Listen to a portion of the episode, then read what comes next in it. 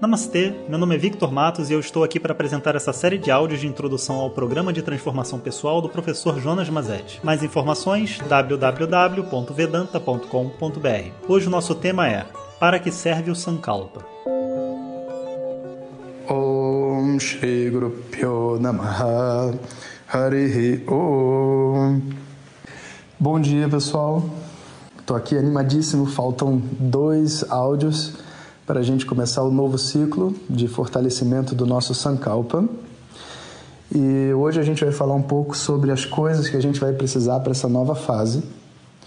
Vocês devem ter percebido que ao tentar aplicar né, toda essa esse conjunto de conhecimentos, não só de Vedanta, né, para quem já está estudando, mas também de emoções, né, que é um tema mais genérico e que todo mundo recebe muito bem quando a gente vai aplicar, a gente encontra dentro de nós certos obstáculos.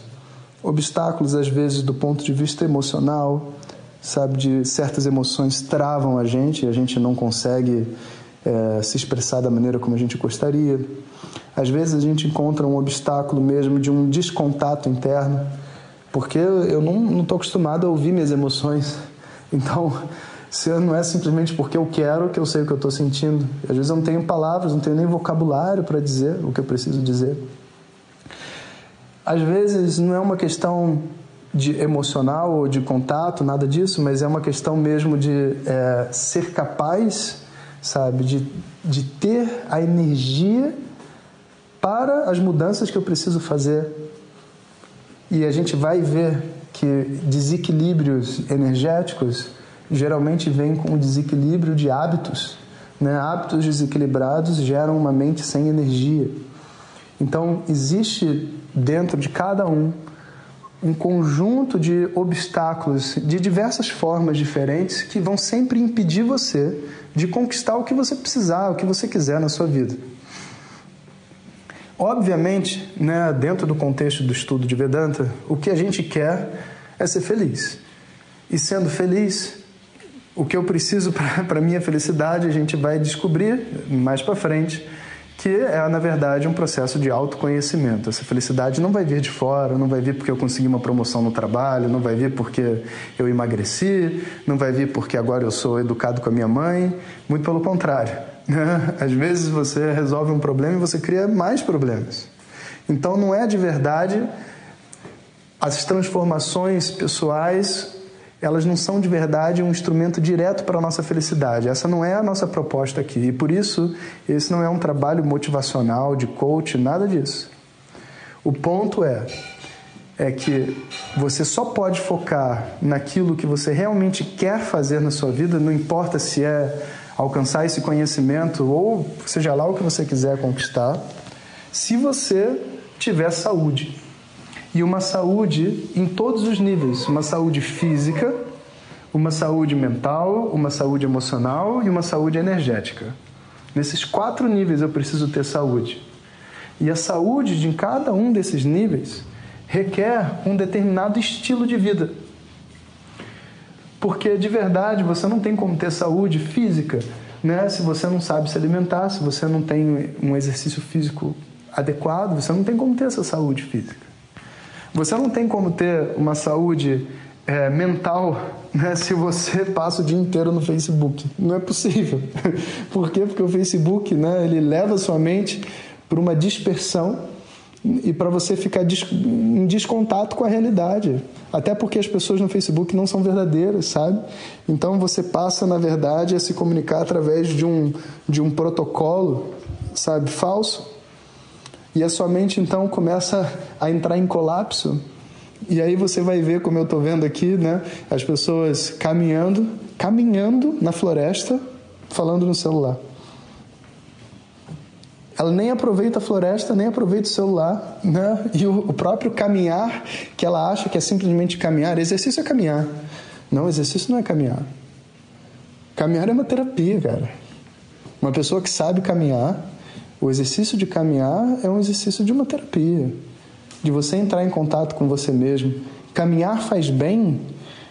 Caminhar faz bem, vou te dizer uma coisa. Antigamente fazia muito bem. Porque quando a pessoa saía para caminhar, ela ia para um parque, para a beira da praia, como meus pais faziam por muito tempo. né? e não tinha celular, e eles caminhavam e viam outras pessoas e sorriam e compravam algodão doce e viam o pessoal é, brincando e, e podia largar por um tempo os papéis que eles faziam. A mágica do caminhar não está no movimento das pernas, pelo amor de Deus, né? Não, isso é só a parte, vamos dizer assim, do exercício físico. A arte do caminhar está em você ser capaz, sabe, de entrar dentro dessa atividade como se fosse uma meditação e viver ali um outro papel. E se você então segura o seu celular e você caminha com a mente presa no celular e com os problemas que você tem, tudo bem, o corpo está caminhando, mas a mente não. E se eu não sou capaz de estabelecer uma saúde na minha mente, eu não tenho como desenvolver nada eu não tenho como desenvolver a minha memória, eu não tenho como desenvolver a minha, o meu raciocínio, eu não tenho como desenvolver até mesmo a objetividade diante das minhas emoções. A minha, minha atenção vai ficar, totalmente dispersa e eu vou ter dificuldade para um monte de coisa, até para dormir. Então, eu preciso encontrar a saúde do meu corpo grosso, a saúde do meu corpo energético, a saúde a nível mental, né? E a nível intelectual também, nível das minhas ideias. Tudo isso tem que ser equilibrado dentro de uma pessoa para que ela possa ter o tempo e a disponibilidade e a energia para ela perseguir o que ela quer. Senão, a vida inteira dela, a única coisa que ela vai fazer é dieta. A vida inteira dela, a única coisa que ela vai fazer é terapia. Ela vai para o trabalho, trabalha que nem um, um cachorro, para depois ir para o hospital né, e ficar em casa tomando remédio para dormir. Isso não é viver. Isso é brincar de viver. Se você não tem o seu corpo saudável, uma mente saudável, você não está vivendo. Você está tampando buraco. Cada dia é para tampar mais um buraco. Então, encarar essa realidade não é um tema motivacional. Ok? Vamos deixar isso muito claro. Encarar essa realidade não é mais um trabalho de coach, não é nada disso. O que a gente precisa ter é uma objetividade diante da nossa vida. Se você quer realmente encontrar essa felicidade, quem você é, o seu autoconhecimento e estar em paz dentro do mundo, a gente vai ter um trabalho a fazer. Todos nós temos. Todos nós temos algum ponto, mesmo que você seja um mestre no que você faça, tem algum ponto aí dentro que você pode ser melhor, que você pode ser mais equilibrado. E esse processo vai ser um processo constante por toda a nossa vida. Então a gente aprende ele agora e depois a gente vai aplicando para tudo que a gente quiser conquistar, tudo que a gente quiser evoluir. Em que direção? Na direção que você quiser. A gente não está se amarrando a nada.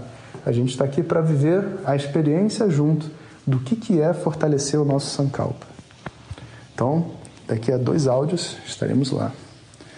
Om सह नौ भुनक्तु सह वीर्यं करवावहै। तेजस्विनावधितमस्तु मा विद्विषावहै।